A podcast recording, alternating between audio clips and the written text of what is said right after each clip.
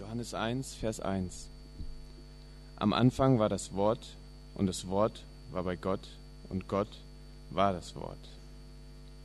Und dann Vers 10. Er war in der Welt und die Welt ist durch ihn gemacht, aber die Welt erkannte ihn nicht. Er kam in sein Eigentum, aber die Seinen nahmen ihn nicht auf. Aber allen, die ihn aufnahmen, gab er das Recht, Gottes Kinder zu werden, denen, die an seinen Namen glauben. Kinder, die nicht aus dem Blut, noch aus dem Willen des Fleisches, noch aus dem Willen eines Mannes, sondern von Gott geboren sind. Und das Wort wurde Fleisch und wohnte unter uns, und wir sahen seine Herrlichkeit, die Herrlichkeit des einzigartigen Sohnes des Vaters voller Gnade und Wahrheit. Und von seiner Fülle haben wir alle empfangen Gnade um Gnade. Denn das Gesetz ist durch Mose gegeben, doch Gnade und Wahrheit sind durch Jesus Christus gekommen. Niemand hat Gott je gesehen, doch der Einzigartige von des Vaters Seite, der hat ihn uns bekannt gemacht.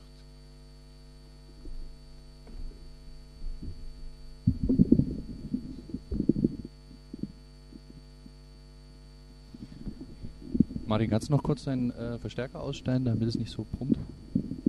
Oder ist es gar nicht deiner?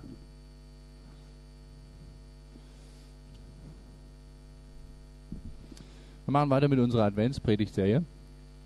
Und was wir in dieser Serie machen, sind eigentlich zwei Dinge.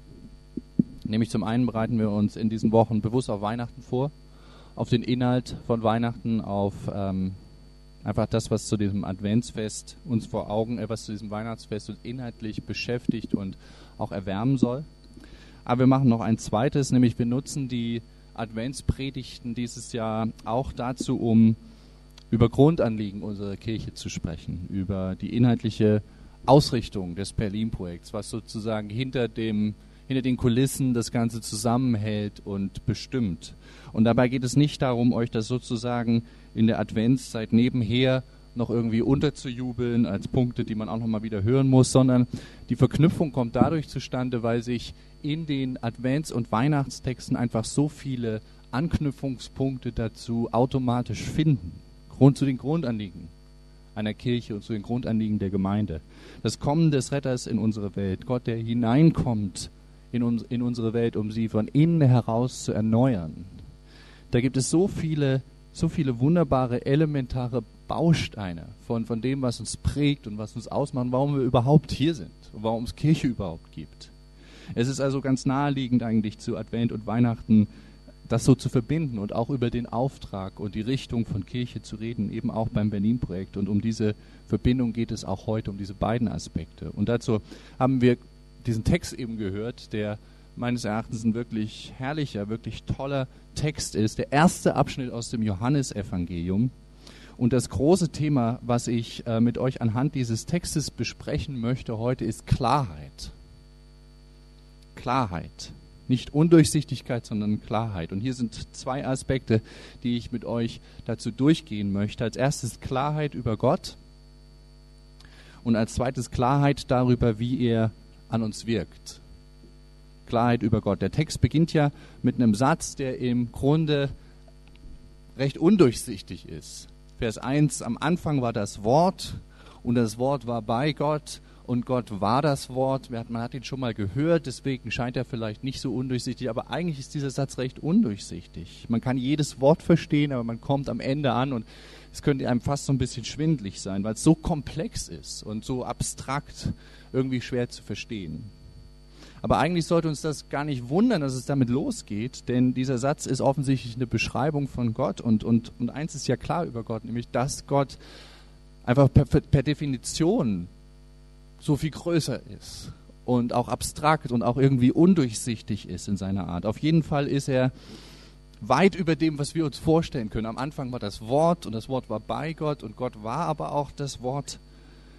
Aber dann lesen wir den Text weiter und, und was wir bald merken ist, dass das große Thema in dieser Passage eigentlich die Ankunft von Jesus ist, die Ankunft des Gottessohns, der zu uns kommt. Vers 11 sagt das, Vers 14, Vers 18, der Gottessohn, der zu uns kommt.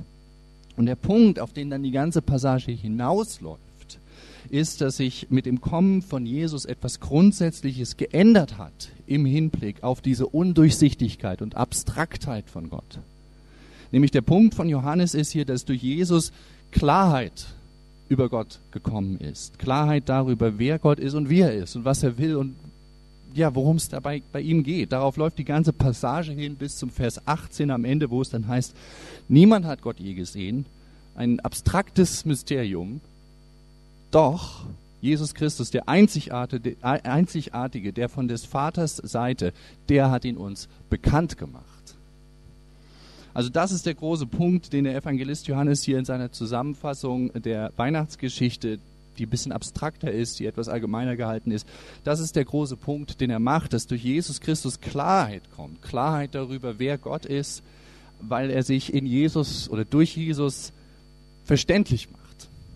Niemand hat Gott je gesehen, doch der Einzigartige von des Vaters Seite, der hat ihn uns bekannt gemacht. Aus dem abstrakten Wort ist zu Weihnachten eine Person geworden, die sichtbar gehandelt hat, nachvollziehbar geredet hat, über die wir bis heute in den vier jeweils etwas anderen Evangeliensberichten lesen können und etwas erfahren können. Und das allein ist schon eine wundervolle und eine tolle Aussage über Gott, denn ich denke, jeder von uns weiß, wie frustrierend es sein kann, mit jemandem häufiger zu tun zu haben, ohne Klarheit zu haben darüber, ohne zu wissen, wie er oder sie eigentlich von einem denkt oder was die Person von einem erwartet. Stell dir vor, du hast einen Chef, der, der einfach nichts dazu durchblicken lässt, was er wirklich, was er wirklich über dich denkt. Über deine, deine Arbeit, über das, was du kannst oder was du nicht kannst, auch nicht über die Pläne für deinen, für deinen Bereich, ohne dass du irgendwas weißt darüber, wo es hingeht. Das Einzige, was du vielleicht manchmal hörst, ist ein Donnern aus seinem Büro und ein paar Wortfetzen in einer abgehackten E-Mail oder was die Kollegen über ihn sagen. Oder stell dir vor, du bist verliebt in jemanden und diese Person sendet nur ständig Mixed Messages. Ständig vor und zurück. Und, mm, man könnte verrückt werden in so einer Situation. Und mindestens genauso frustrierend ist das, wenn bei diesem Lebensthema, was dann ja nicht nur punktuell beschäftigt, sondern Lebensthema Gott, wenn es da so ist, wenn wenn man irgendwie weiß, okay, es gibt einen Gott wohl irgendwie, man hat es im System, man spürt das, aber man weiß gar nicht, was man über diesen Gott eigentlich sagen könnte, ob es Gewissheit gibt. Der Punkt, den, Johannes macht hier in seinem ersten Kapitel, ist, dass diese Unsicherheit ein Ende gefunden hat in Jesus oder ein Ende finden kann durch Jesus, durch Christus durch den einzigartigen Sohn von Gottes Seite, der uns Gott bekannt gemacht hat, durch den wir Gott wirklich erkennen und verstehen können. An einer anderen Stelle im Johannesevangelium sagt Jesus, wer mich sieht, der sieht den Vater. Ein Ende des Nichtswissens und, und der Beginn der Klarheit über Gott. Das allein ist schon eine wunderbare Sache an Weihnachten, weil das beginnt ja in dem Moment, wo Jesus eben geboren wird. Genauso interessant ist die Frage, wie Gott diese Klarheit bringt wie das durch Jesus erreicht wird und geschieht. Und Johannes sagt uns, wie nämlich in Vers 14, Gott bringt Klarheit über sich, indem das abstrakte Wort Fleisch Fleisch geworden ist. Das Wort wurde Fleisch und wohnte unter uns.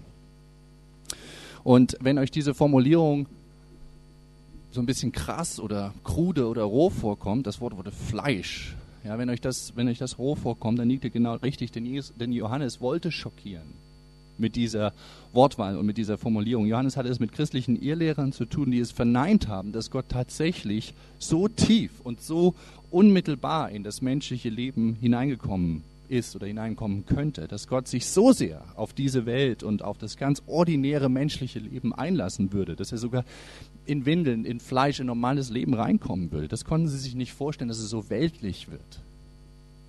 Und genau dagegen spricht Johannes eben mit dieser kruden Ausdrucksweise, Gott wurde Fleisch, nacktes, normales Menschenfleisch zum Greifen und Betasten nach. Na. Und das ist Gottes Art und Weise, diese Art und Weise, wie er eben Klarheit schafft. Und dieses mittendrin und, und mitten hinein in die Welt und auch in diese damalige Kultur des ersten Jahrhunderts hinein, das ist dann ein ganz großes Thema in Jesu Leben, was sich in so vielen Aspekten seines Lebens immer wieder bestätigt.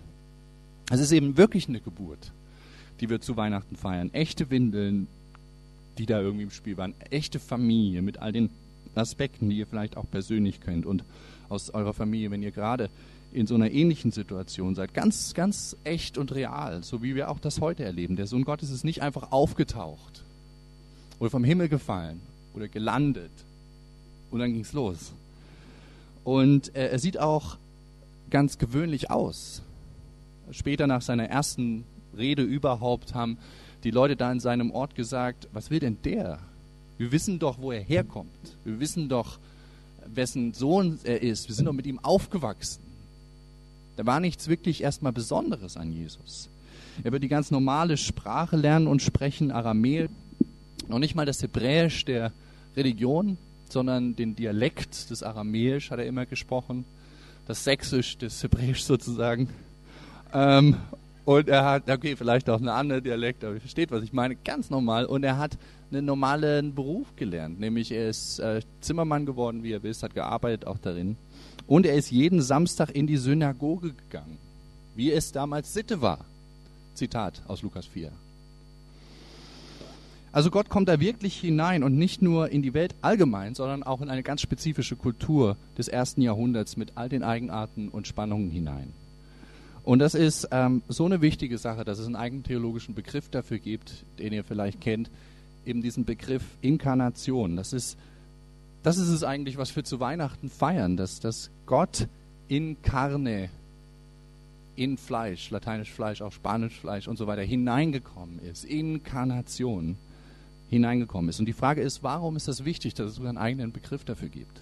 Und die Antwort ist, weil, weil damit die, die Grundrichtung Gottes beschrieben wird. Seine Grundrichtung, seine Grundbewegung, nämlich hinein. Hinein in seine Welt, hinein in eine konkrete menschliche Kultur und damit hinein in die Klarheit und in die Verständlichkeit. Das Wort wurde Fleisch und wohnte unter uns. Damit ist seine Grundrichtung aufgezeigt und beschrieben. Und die Frage ist, warum macht er das? Warum überhaupt dieser Aufwand, so nahe zu sein, so verständlich zu sein? Hätte er nicht auch in so einer Zwischensphäre bleiben können, wo man das vielleicht versteht und hört, aber es kommt aus dem Off oder sowas in der Art? Warum so nah und so verständlich? Und die Antwort ist eigentlich ziemlich einfach, nämlich die Antwort ist, um uns zu gewinnen. Und um, um diese Welt zu gewinnen. Generation vor uns, Generation nach uns, um, um uns zu gewinnen. Um klar zu machen, wie sehr er uns liebt wer er eigentlich ist, wie toll er ist, wie einzigartig, einfach damit wir ihn wirklich verstehen können. Sogar ein Kind kann das Entscheidende über Jesus verstehen, weil er so sehr hineingekommen ist. Und natürlich ist Jesus bei all diesem Hineinkommen und ordinär werden trotzdem auch immer der ganz andere und, und ganz besondere gewesen. Natürlich hat immer wieder auch seine Herrlichkeit sozusagen durchgeblitzt und haben gerade diese Blitze ihn besonders gemacht. Das steht ja hier auch. Wir sahen seine Herrlichkeit. Und Herrlichkeit ist eine ganz göttliche, andere Eigenschaft. Aber trotzdem, die Grundbewegung, in der das passiert ist, war hinein. Und das Interessante ist ja, dass gerade weil er eigentlich so normal und so mittendrin gewesen ist, die Leute so geschockt waren, wenn er auf einmal herrlich war hier und da. Gerade weil Jesus so mittendrin gewesen ist, hat seine Herrlichkeit gewirkt und waren alle geblättet wenn er auf einmal heilen kann oder wenn er auf einmal über Gott gesprochen hat. Es ist genau diese Kombination mitten in seiner Kultur, als ein normaler Jude seines, in seiner Zeit. Er hat ständig über ganz wunderbare Sachen geredet, substanziell andere Sachen, neue Sachen, aber immer in den normalsten Worten im, wie gesagt, im sächsischen Zeit, im, im Dialekt sogar, noch nicht mal in der Sprache der Religion, noch nicht mal in der Priestersprache oder der religiösen Sprache, sondern mit der Stra Sprache der normalen Menschen und der Sprache der Zeit. Und mit Begriffen, die man verstehen konnte, mit simpelsten Bildern. Die Grundausrichtung mitten hinein, damit wir ihn, damit wir ihn, damit die Leute ihn, damit Leute in der Zukunft, damit Menschen ihn verstehen können. Und genau das soll auch für uns gelten beim Berlin-Projekt für, für unsere Art, wie wir hier zusammen sind, wie wir Kirche leben zusammen. Das ist exakt der gleiche Grund, warum wir diese Grundrichtung Gottes befolgen wollen, in dieses große hinein mit einsteigen wollen, hinein in die Welt und hinein in eine spezifische Kultur, unsere Kultur, hier unser Umfeld in Berlin. Wir haben in dem Fleischwerden Gottes seine große Bewegung, sein großes Anliegen erkannt, das wir mitmachen wollen hinein in unsere Umgebung, hinein in die Verständlichkeit und Klarheit, wenn es um den Glauben geht. Als Jünger Jesus sollten wir, ähnlich wie er, eben auch die Sprache sprechen, die heute gesprochen wird, wenn wir über den Glauben sprechen. Nicht eine Himmelssprache, kein Christendeutsch, keine Fachsprache, die niemand verstehen kann. Als seine Jünger sollten auch wir keine Berührungsängste haben mit unserer Umgebung. Tun, was Menschen der Sitte nach tun, wenn wir Lust haben darauf aussehen wie andere, lesen, was andere lesen, dorthin gehen, wo auch alle anderen sind und so weiter und so fort. Ich hatte als Teenager, als ich so 150 Prozent da war, nachdem ich gerade frisch Christ geworden bin, so diesen Wunsch, oh schade, dass man als Christen sich nicht irgendwie besonders anziehen kann. Dass wir nicht so eine Kippa haben oder dann kauft man sich so ein christliches T-Shirt oder so. Irgendwie, um irgendwie aufzufallen. Ich war so voll davon, ich wollte irgendwie besonders aussehen. Wenn ich mich lila hätte anziehen müssen, ich hätte mich lila angezogen aber eigentlich, und wir sehen das auch ausgedrückt in anderen Religionen, dass es diesen Wunsch gibt, weil es irgendwie eine, eine greifbare Stärke zu sein scheint, wenn man sich so sehr identifizieren kann. Aber das Interessante ist, dass das nicht im Kernanliegen des christlichen Glaubens eigentlich verwurzelt liegt, sondern dass da eine andere äh, Richtung geprägt wird eigentlich im christlichen Glauben von Christus und dass wir unsere Bibel auch nicht nur in einer Sprache lesen können, anderes andere, alles andere sind nur Ableitungen davon, die so halb gelten sondern dass, dass eben wirklich der Glauben mitten hineinkommt. Und das gilt auch für das Berlin-Projekt als Ganzes. Deswegen sind wir im Babylon und nicht in einem fernen und ganz anderen sakralen Ort. Vielleicht sind wir irgendwann auch mal in einem sakralen Ort, aber ich kann mir eigentlich nicht vorstellen, dass wir als Gemeinde nur in einem sakralen Ort sein würden, der so ganz, der ganz anders ist als das normale Leben. Deswegen heißen wir auch nicht Sankt irgendwas. Ein, ein, ein Name, der dann aus vor vier, fünf Jahrhunderten geprägt worden wäre, sondern ein Berlin-Projekt. Deswegen äh, bemühen wir uns auch wirklich bewusst, die Dinge des Glaubens über göttliche Dinge in ganz verständlichen Art und Weisen zu reden und auch immer wieder ein bisschen zu stottern und zu suchen nach neuen Worten, um es auszudrücken, was, was wir erleben. Nicht Christendeutsch, nicht Kirchendeutsch, sondern normales Deutsch, selbst wenn wir über verrückteste, außergewöhnliche Sachen eigentlich reden. Warum? Weil dieses Hinein in unsere Umgebung der Welt weil das auch Gottes Grundrichtung geworden ist in Christus. Und darum geht es zu Weihnachten. Und weil wir Gottes Anliegen teilen, was dahinter steht, nämlich dass Menschen verstehen können, wirklich verstehen können, worum es bei Gott und seinem Herzen geht. Und weil wir es auch immer neu verstehen müssen und uns nicht hinter unseren Formulierungen und festgefügten Begriffen verstecken sollten, die man irgendwann nur noch so reflexartig raushauen kann. Das ist unsere Richtung beim Berlin-Projekt und ich wünsche, ich hoffe, dass, dass wir das einfach gemeinsam machen können, dass wir uns immer wieder gemeinsam auf diesen, auf diesen inkarnatorischen Weg sozusagen begeben und suchen nach neuen Ausdrücken, die wirklich unserer Umgebung und Zeit entsprechen. Und dementsprechend sagen wir beim Berlin-Projekt, denke ich auch immer wieder mal zwischen den Zeilen, aber ich möchte es auch ganz bewusst und klar sagen, christliche Reife ist für uns nicht besonders fromme Vokabeln zu benutzen und den besonders heiligen Talk immer genau richtig griffbereit zu haben, sondern Gotteserlebnisse zu haben und über die dann mit ganz normalen Worten reden zu können eben, in dem Deutsch von jetzt. Gotteserlebnisse zu haben, aber normal darüber reden zu können. Und Reife, christliche Reife, ist nicht nur christliche Dinge zu lesen oder ständig nur mit eindeutig christlichen Themen und Materialien beschäftigt zu sein, sondern Reife ist, in der Welt zu sein und das zu lesen, was alle lesen, mit einem Herzen, das bei Christus ist und bleibt. Und, und echte Reife ist nicht nur christliche Freunde zu haben, sondern christliche Reife bedeutet gemischte Freunde zu haben. Christliche Gemeinschaft ist kostbar, aber sie ist als Ergänzung gedacht zu unserem viel breiteren Freundschaften und Bekanntenkreis in dieser Welt. Warum? Weil auch Christus nicht in seiner eingeschworenen Gang im Himmel geblieben ist, sondern das Wort wurde Fleisch und wohnte unter uns, unter uns Zweiflern und Rebellen und Andersglauben.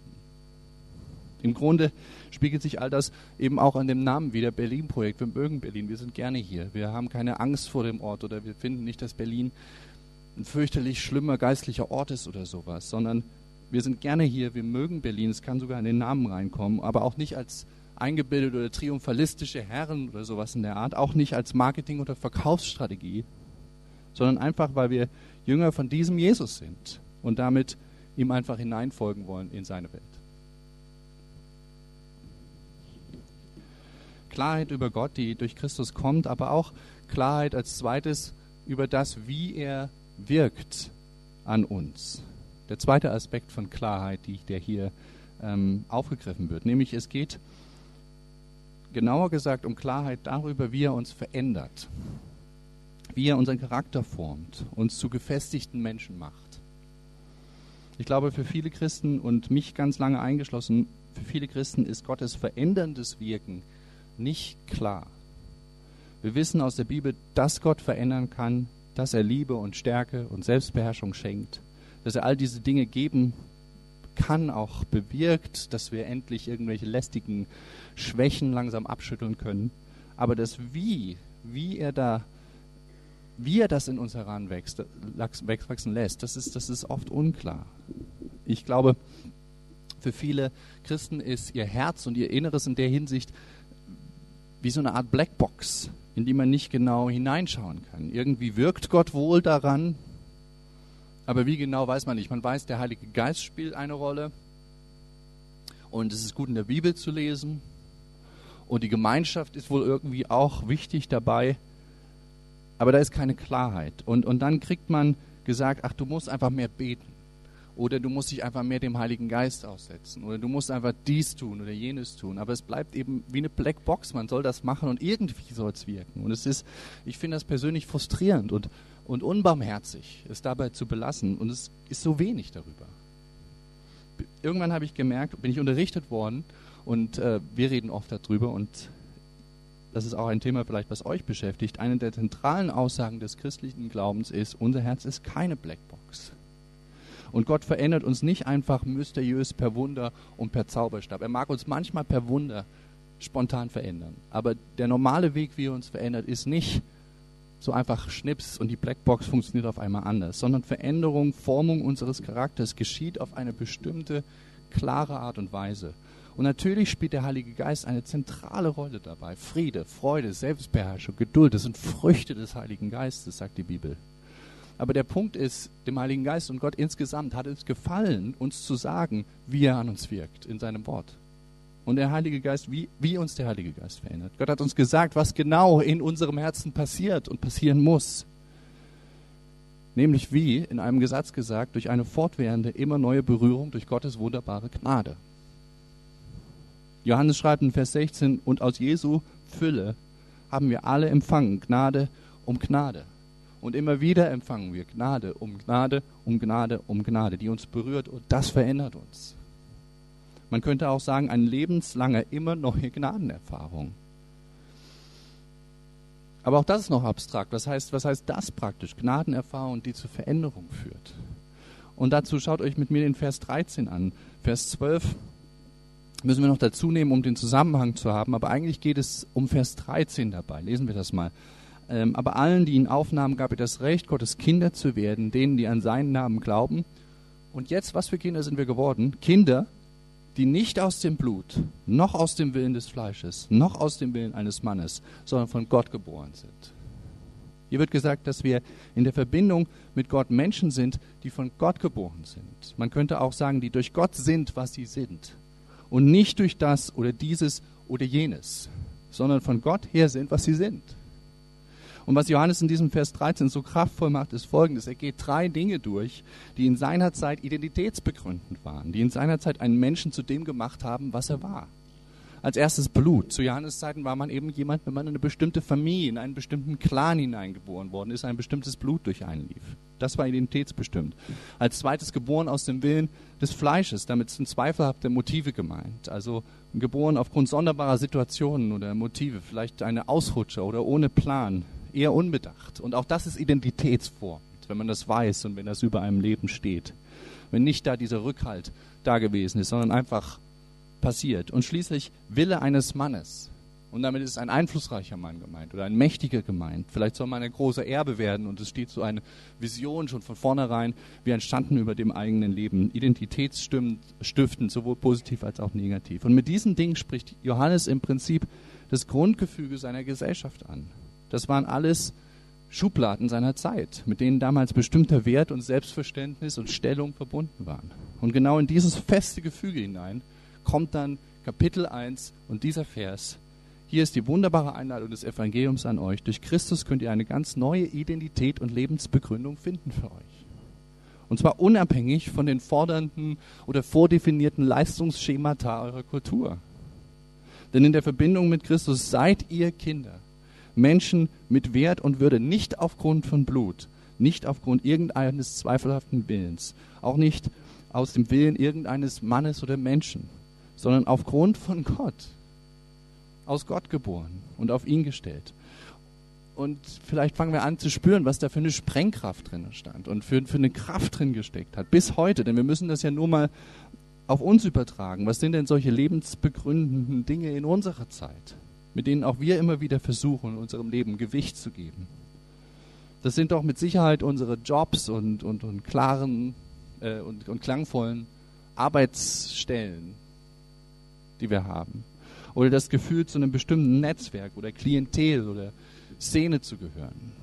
Oder die Titel und Auszeichnungen, die auf meinem CV sind und die ich zusammengebastelt habe, um mir dieses Standing zu geben. Und sagen wir es auch da hinein. Aber allen, die ihn aufnahmen, gab er das Recht, Gottes Kinder zu werden, denen, die an seinen Namen glauben. Kinder, die nicht aus dem Job, nicht aus ihren Kontakten und Netzwerken, nicht aus ihren Titeln und Auszeichnungen, sondern von Gott her geboren und begründet sind. Das sind wir. Das steht über unserem Leben. Von Gott her geboren, von Gott her begründet. Klar haben wir auch Jobs, auch Netzwerke und hoffentlich schöne Zivis. Aber vor allem sind wir das, was Gott über uns sagt und schreibt. Vor allem sind wir in ihm begründet und nicht in den engen, engen und piefigen und fordernden In- und Out-Kriterien unserer Zeit. Und darin lag meines Erachtens die Sprengkraft des Christentums von Anfang an im Römischen Reich, was sehr klar definiert und geformt war, bis heute in unsere Kultur, die auch recht klar definiert und geformt ist in dieser Hinsicht. Dass wir uns eben nicht mehr ständig erklären müssen oder selbst rechtfertigen müssen, warum wir überhaupt was verdient haben, sondern dass eine Rechtfertigung von Gott her offenbart ist, wie Paulus in seinem ersten Kapitel im Römerbrief das als Überschrift sagt. Eine Rechtfertigung, die von Gott her offenbart ist. Durch Christus eine Rechtfertigung aus Glaube, das heißt aus dem Vertrauen auf seine Liebe und seine Bewertung und seinen Augenschein. Und an, dieser Grundaus, an diese Grundaussage anknüpfend, an diese Kapitel 1 Aussagen anknüpfend, gehen dann Johannes und Paulus und die anderen Schreiber des Neuen Testaments durch alle Prestigemarker des römischen Reiches hindurch, durch die Seiten des Neuen Testaments hindurch und erklären, wie, diese, ähm, wie dieses Prestige und diese, dieses Bedeutungsgefühl noch viel tiefer und viel umfassender und wahrer durch Christus und durch die Verbindung mit Gott vermittelt wird. Im Römischen Reich war man jemand, wenn man jemandes Hausgenosse war. In anderen Worten, von einer reichen Familie angestellt war. Paulus sagt, ihr seid Christi und Gottes Hausgenossen. Im Römischen Reich war man jemand, wenn man ein Eigentümer einer Firma war, ein Teilhaber. Petrus schreibt, ihr seid Teilhaber an Christi Herrlichkeit. Oder wenn man jemand war, der König, königlicher Abstammung, adeliger war. Petrus sagt, ihr seid ein königliches Geschlecht, Königssöhne, Königstöchter. Oder im Römischen Reich war man jemand, wenn man ein Bürgerrecht hatte, am besten einen Pass von Rom. Das war richtig, wirklich was wert. Paulus schreibt, ihr habt Bürgerrecht in Gottes neuer Welt. Und ihr erwartet Wohnungen, die er für euch bereitet hat. Oder wenn man zur Ekklesia gehörte, in einer griechischen Stadt, war die entscheidende Größe in der Stadt, die alles entschieden und bestimmt hat, die, die ähm, Bürgerversammlung, die Ekklesia. Was ist das Wort für Gemeinde Gottes, was wir als Gemeinde Gottes bezeichnen im Griechischen im Neuen Testament? Ekklesia. Ihr seid hineingerufen worden in die Ekklesia Gottes. Also ohne Ende diese, dieser Reflex im Neuen Testament, ähm, dieses, dieser bewusste Anwenden des Evangeliums auf all die Prestigemarker der damaligen Kultur. Und genauso versuchen wir das auch beim Berlin-Projekt Sonntag für Sonntag in Bezug auf unsere Prestigemarker zu machen, in Bezug auf unsere Ersatzgötter und unsere alternativen Herzensberuhiger, die sich uns ständig anbieten, aber in Wirklichkeit papierdünn sind und die vor allen Dingen immer mehr haben wollen und immer mehr Investment erfordern, damit wir sie in der Kraft am Leben erhalten können. Und unser Ziel für den Gottesdienst ist es dann, immer wieder gemeinsam neu zu verstehen, dass wir eigentlich eben Kinder Gottes sind. Aus ihm geboren, nicht Kinder unseres Bankkontos. Und auch nicht Kinder unserer Lebensvisionen, selbst wenn sie toll sein sollten. Und auch ja, uns eben an diesen Identitätsstifter zu erinnern, Jesus, den einzigen, der nicht immer mehr und mehr haben will, um seine Wirkung, seine begründende Wirkung zu erhalten, sondern der immer mehr und mehr von sich geben will damit wir uns darin gründen können, der uns Gnade um Gnade um Gnade um Gnade um Gnade schenkt und gegeben hat, wie es in Vers 16 heißt. bis hin zu seinem eigenen Tod am Kreuz. Und warum ist das unser Ansatz? Weil das verändert. Und weil das erfrischt. Und weil das Charakter baut unter der Wirkung des Heiligen Geistes. So begründet in ihm, dass das muss Gier zerstören, nach immer mehr und mehr. Und es muss Geduld beflügeln, wenn ich merke, dass er Geduld hat mit mir. Und es erledigt Überheblichkeit, wenn ich merke, dass ich nicht aufgrund meines Titels, sondern aufgrund seiner Titel lebe und bin, die ich auch nicht verdient habe. Und schafft Freundlichkeit und überhaupt alle Früchte des Heiligen Geistes. Es ist die Berührung durch Gottes Liebe und Gnade, diese, diese erwärmende, herzensschmelzende Lebensbegründung, die unseren Charakter beflügeln kann, unsere, Herz, unsere harten Hände löst, unsere Herzen weich macht. Es ist so, wie Martin Luther das beschreibt in seinem Kommentar zum Galaterbrief. Vorne habt ihr das, das erste Zitat im Programmheft. Weil du im Glauben Jesus Christus angenommen hast, durch den du gerecht wirst, so gehe hin und liebe Gott und den Nächsten, rufe ihn an, lobe, bekenne Gott, tue wohl und diene dem Nächsten, tu deine Pflicht, das sind wahrhaft gute Werke, die aus der empfangenen Heiterkeit des Herzens fließen, da wir umsonst die Vergebung der Sünden durch Christus haben. Was dann an Kreuz und Leiden zu tragen ist, wird leicht getragen, wenn im Inwendigen alles lieblich ist und süß. Dann kann ein Christ alles mit Willigkeit tun. Und damit meint er, eben lieblich und süß durch das Evangelium, durch diese lebensbegründende Gnade, die uns gegeben ist und immer wieder gegeben wird. Und diese Heiterkeit, die aus der Begegnung mit unverdienten Großzügigkeit Gottes erwachsen kann. Wenn im Inwendigen alles lieblich und süß ist, dann, kann, dann kann ein Christ alles mit Willigkeit tun. Und seht ihr, in Vers 17 wird es ähm, dann nochmal so wunderbar zusammengefasst da wird gesagt, das Gesetz ist durch Mose gegeben. Also die Regeln und Standards und Verpflichtungen. Und da geht es natürlich erstmal um religiöse Regeln. Wenn du genug dies hast und wenn du genug das tust, genug davon von der inneren Einstellung oder genug davon von dem Äußerlichen gegeben oder getan hast, dann wirst du Gottes Segen bekommen, wird alles gut. Aber es gibt genauso auch säkulare Versionen davon. Wenn du diesen Abschluss schaffst, wenn du dieses Geld bekommst, wenn du diesen Liebhaber hast, dann, dann wird alles gut. Genauso Regeln, Regeln, Regeln, Erwartungen, Anforderungen, Standards in To-Do-Form. Das Gesetz ist uns durch Mose gegeben, aber das Gesetz alleine vermag, vermag es nicht. Auch all unsere To-Dos und hochgesteckten Lebensziele alleine wirken nicht. Sie führen nicht in die Ruhe und die Freiheit hinein. Und deswegen Vers 17, zweiter Teil, doch Gnade und Wahrheit, lebensbegründete Gnade und Wahrheit sind durch Jesus Christus gekommen. Wir wollen als Berlin-Projekt eine Gemeinde sein, in der Veränderung und Wachstum nicht durch Gesetz und Regeln passiert, sondern durch Gnade und Wahrheit. Durch Gnade und Wahrheit. Und auch in dieser Reihenfolge. Durch die Gnade, dass Gott uns immer liebt. Und die, durch die dadurch entstehende offene Tür, um über Wahrheit zu sprechen auch über die schwierige Wahrheit, unsere Sünden und Fehler, um gerade dabei mehr Gnade zu erfahren, zu erleben, dass Gott uns weiterliebt und heilt und vergibt. Und berührt von diesem Mehr an Gnade noch mehr Wahrheit zuzulassen, noch mehr Sünden offenzulegen, um gerade darin wieder noch mehr von der Gnade zu erfahren, weil er immer noch bei mir ist und mich nicht weggestoßen hat. Und ermutigt davon, seine Wahrheit sogar in die tiefsten Schichten hineinscheinen zu lassen, um zu merken, dass ich immer noch sein Kind bin und mir seine Gnade immer noch gilt, um dadurch noch mehr Wahrheit. Ihr versteht, was ich sagen will. Ein Kreislauf aus Gnade und Wahrheit. Wir wollen Menschen sein, die Gnade erfahren, dadurch Wahrheit zulassen, darin mehr Gnade erfahren, dadurch mehr Wahrheit zulassen, dabei wieder mehr Gnade erfahren und so weiter. Wie ein, ein Bild gesprochen, wie ein, wie ein Schaufelradbacker im Braunkohletagebau. Mein Hintergrund wird deutlich als äh, der Liebe Gottes, der sich so langsam durch unser Leben frisst und durch die Schichten unseres Charakters. Von Gnade zur Wahrheit, darin mehr Gnade, darin mehr Wahrheit und so weiter. Zur Erneuerung, zur Veränderung. Gnade und Wahrheit sind durch Christus gekommen.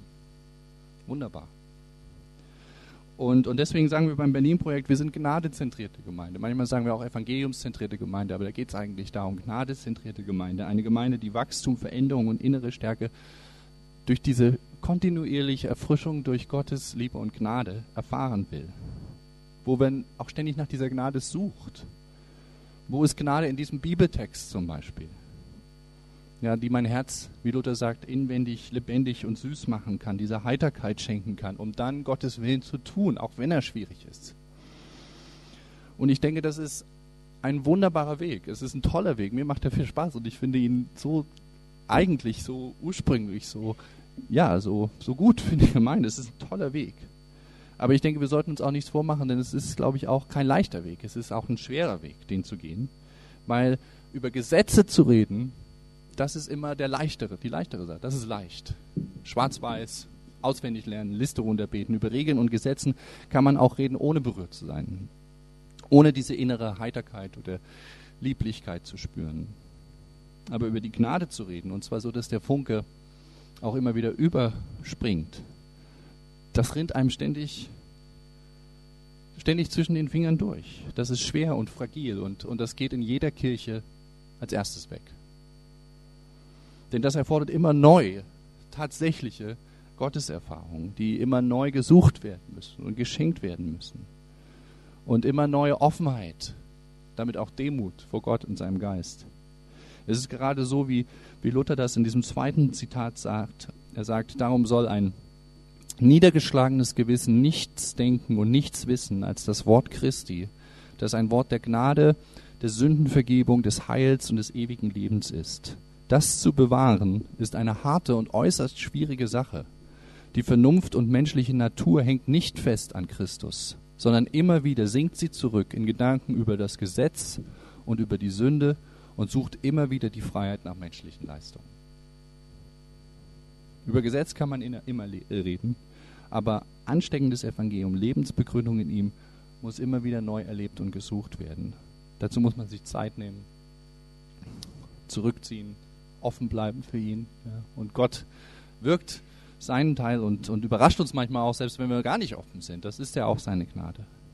Aber es braucht eben diese Offenheit und manchmal auch ganz bewusst eine Auszeit zum Beispiel.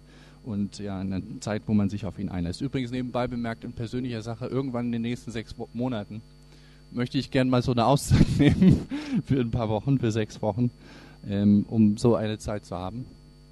Und vielleicht ist das ja auch eine Idee für jemand anderen hier in der Gemeinde. Also diese Gnadezentrierung, gar nicht, gar nicht so einfach. Und trotzdem ist genau das unser Weg und genau das unsere Prio. Wir sind hier, um fortwährend vom Evangelium seiner Gnade berührt und ausgerichtet zu werden. So heißt unser erster Auftrag, den ihr auf der Webseite lesen könnt. Denn Vers 17, denn das Gesetz ist durch Mose gegeben, doch Gnade und Wahrheit sind durch Jesus Christus gekommen. Und Vers 16, aus seiner Fülle empfangen wir Gnade um Gnade um Gnade, um Gnade, die wir so nicht verdient haben. Und gerade deswegen wird unser Herz revolutioniert. Das ist ein, genauso wie es in dem Weihnachtslied heißt, das wir gleich übrigens auch noch singen werden. Ich stehe an deiner Krippe hier. Wo es heißt in der einen Strophe, ich sehe dich mit Freuden an und kann mich nicht satt sehen. Und weil ich nun nichts weiter kann, bleibe ich anbetend stehen. Resultat? So lass mich doch dein Kripplein sein, Komm, komm und lege bei mir ein, dich und alle deine Freuden. Also Klarheit ist das Thema, Klarheit über Gott, damit wir ihn und damit andere vor allen Dingen auch ihn verstehen können. Und Klarheit darüber, wie er wirkt. Keine Blackbox, sondern damit wir uns darauf einlassen können, uns dafür öffnen können und gnadenzentrierte Gemeinde sein können. Das soll unsere Richtung sein. Amen.